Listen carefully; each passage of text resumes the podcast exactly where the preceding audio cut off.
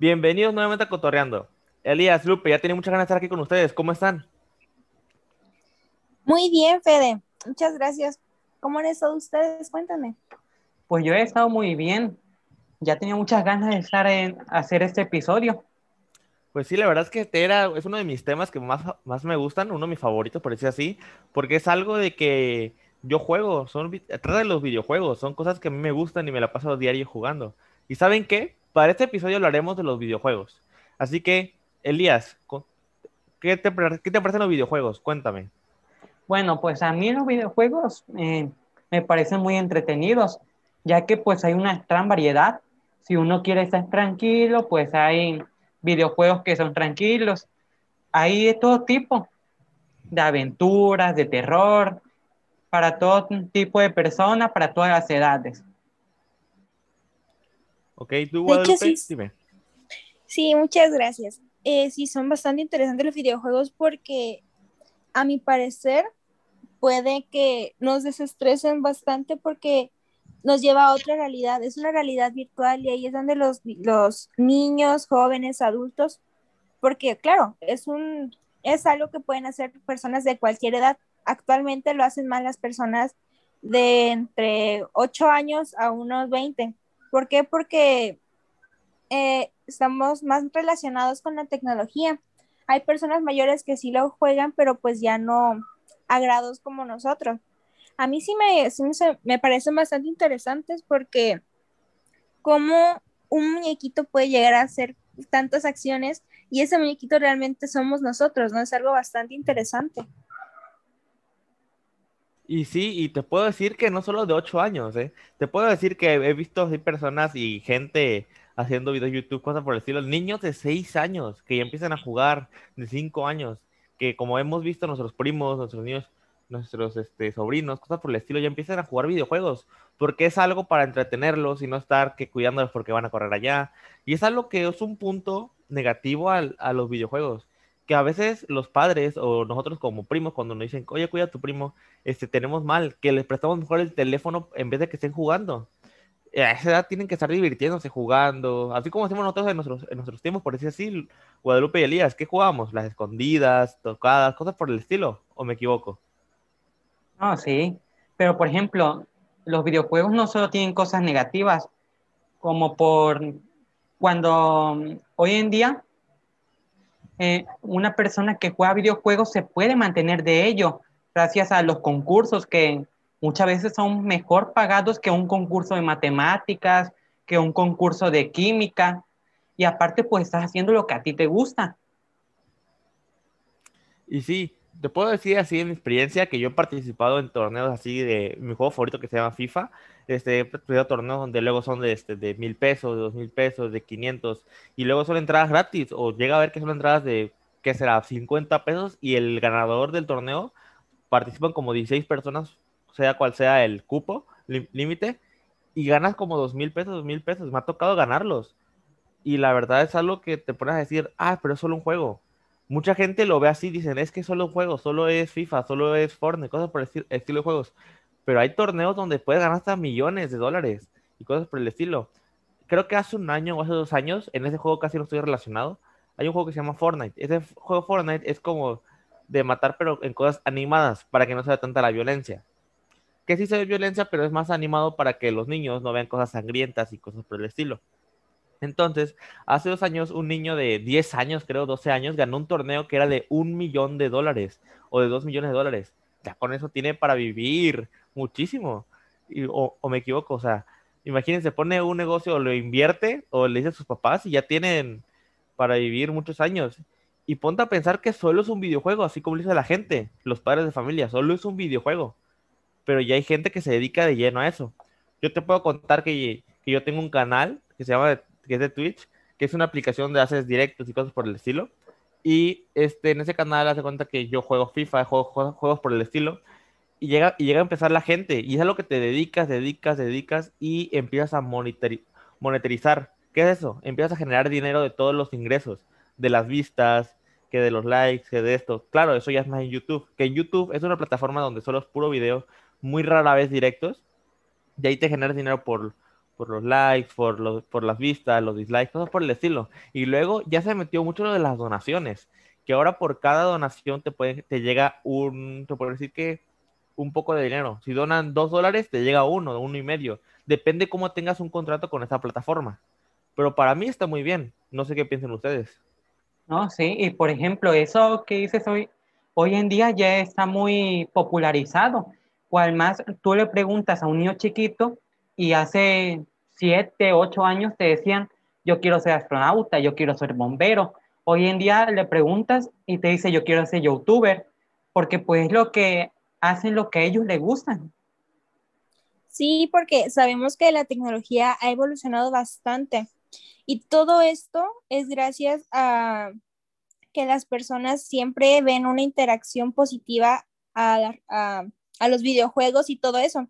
Por ejemplo, a mí, pues los videojuegos que me gustan, no soy realmente de muchos videojuegos, pero pues podría ser como, eh, no sé, Candy Crush, todo eso, son juegos realmente pues que todo mundo ha jugado, porque yo no soy de esas personas que siempre esté jugando videojuegos, no, es como que un pasatiempo que yo tenga, pero he visto a mis primos que como dice mi compañero Federico, que se la pasan jugando totalmente.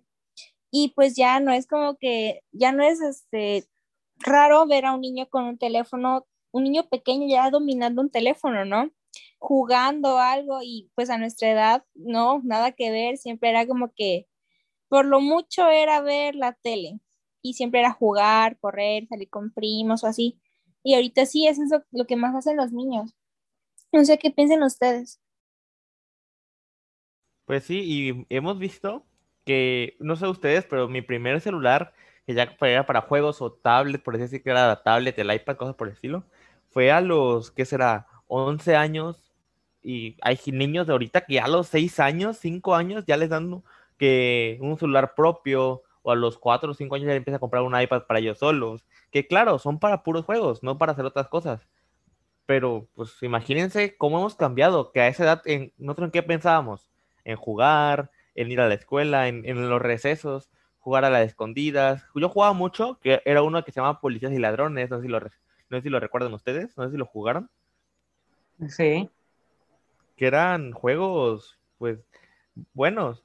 No que ahora son videojuegos, que se trata más de estar en el teléfono, que estar en el Xbox, en el PlayStation, cosas por el estilo. También les puedo decir que, ya yéndonos entrando más al tema, mis juegos favoritos en sí son FIFA, este, Fortnite, y creo que puede entrar en el top uno que se llama Call of Duty, que es igual de matar, pero más realista. Y ya, pero son juegos que realmente yo con el Call of Duty yo no le diría a un niño de 5 años, 6 años, oye, ¿sabes qué? Hasta los de 8 años no diría como, oye, ¿sabes qué? Juega, juega este juego porque es algo sangriento, es realista. Se ven cómo este, sale la sangre, cómo se agarran las armas, cosas por el estilo. Y es algo que en un futuro les puede afectar porque pueden pensar que es algo bueno o pueden pensar que, que eso es algo de, un videojuego que es que, está bien y que no está mal. Pero al contrario, esos juegos provocan la violencia en cierto caso. No sé qué piensan ustedes. Sí, por eso es importante ver eh, la clasificación que tienen, ya que al igual que ciertas películas, no todos los juegos son para el mismo público. Por ejemplo, a mí me gusta mucho el de Last of Us, de Last Us, pero no es un juego que, por ejemplo, podría jugarlo un niño de 5 años o un viejito, ya que pues son juegos que son de sustos. Esos juegos mm, les podría hacer mucho daño a ellos. Sí, porque les puede dejar a la, a la gente mayor de edad, este, tercera edad, le puede llegar a dar un paro cardíaco o un susto. Y más porque luego se ocupan para esos juegos audífonos, para que no reventar las bocinas de la tele o cosas por el estilo. Se ocupan audífonos. Imagínate que en, lo de los audífonos, este, pase un, un, disparo y esa persona, como no estaba esperando un disparo, suene y las espante y pueden generar un paro cardíaco. Por eso es que hay que tener bien, bien cuidado este, las personas mayores o los niños, o los niños chiquitos, qué juegos son los que juegan. Checar bien las clasificaciones de que llega tu primo o tu hijo en un futuro y dicen, este, oye, yo quiero que me compres esto, quiero que me, quiero que me prestes este juego. Y no, ahí dice la clasificación que es para mayores de 14 años, un decir, y el niño tiene 10. O sea, realmente a veces sí hay que cumplir con lo que dice ahí. No sé qué piensan ustedes sobre la clasificación. Lupe, a ti no te hemos Sí, es verdad. Para ti, ¿qué opinas de eso? Es verdad, porque como dices tú, muchas personas pueden ver eso normal, pero realmente no. Puede llegar a afectar psicológicamente a los niños o cualquier persona que no, que no se apta para que su edad no se apta para este tipo de situaciones. Pero en todo eso también los videojuegos nos dan ciertos beneficios, como lo puede ser mejorar la capacidad de respuesta, fomentar el trabajo en equipo, estimular la creatividad, la atención y la memoria visual, mejoran la estrategia y el liderazgo, enseñan idiomas, favorecen pensamiento crítico, etc. Sabemos que todo, todo, este, todas las cosas tienen cosas positivas y negativas, pero las positivas también podemos verlas. Aparte que hoy en día los niños manejan más rápido un teléfono y eso genera muchas ventajas para el futuro. ¿Por qué? Porque así podrían, eh, podrían hacer nuevas, nuevas este, cosas así que puedan ayudar y facilitar el mundo.